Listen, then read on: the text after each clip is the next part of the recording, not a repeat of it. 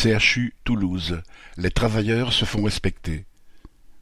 À la mi-décembre, selon l'Agence régionale de santé ARS, près de 18% des lits de médecine et 26% des lits de chirurgie étaient fermés en Haute-Garonne par manque de personnel.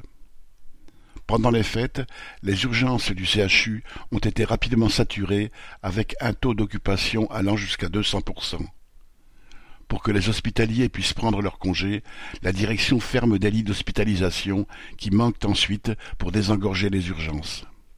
Dès lundi 2 janvier, les manipulateurs en radiologie des urgences adultes de l'hôpital Purpan se sont mis en grève pour exiger des postes supplémentaires. Alors qu'il y a un sous-effectif permanent, un nouveau scanner va arriver sans le personnel pour le faire fonctionner. En guise de renfort, la direction envoie des huissiers à domicile pour assigner les grévistes. Alors, tous les lundis, la grève continue.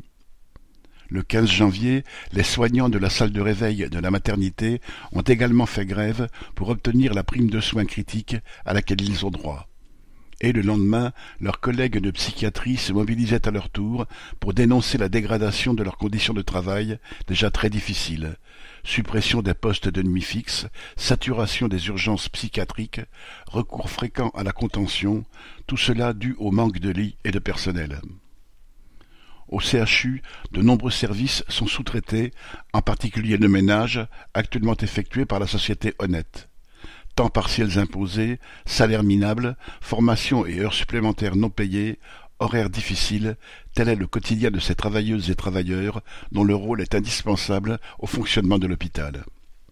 Et, depuis six mois, ceux qui effectuent le bionettoyage du bâtiment Pierre-Paul Riquet, PPR, à Purpan, doivent subir en plus le harcèlement de leurs responsables.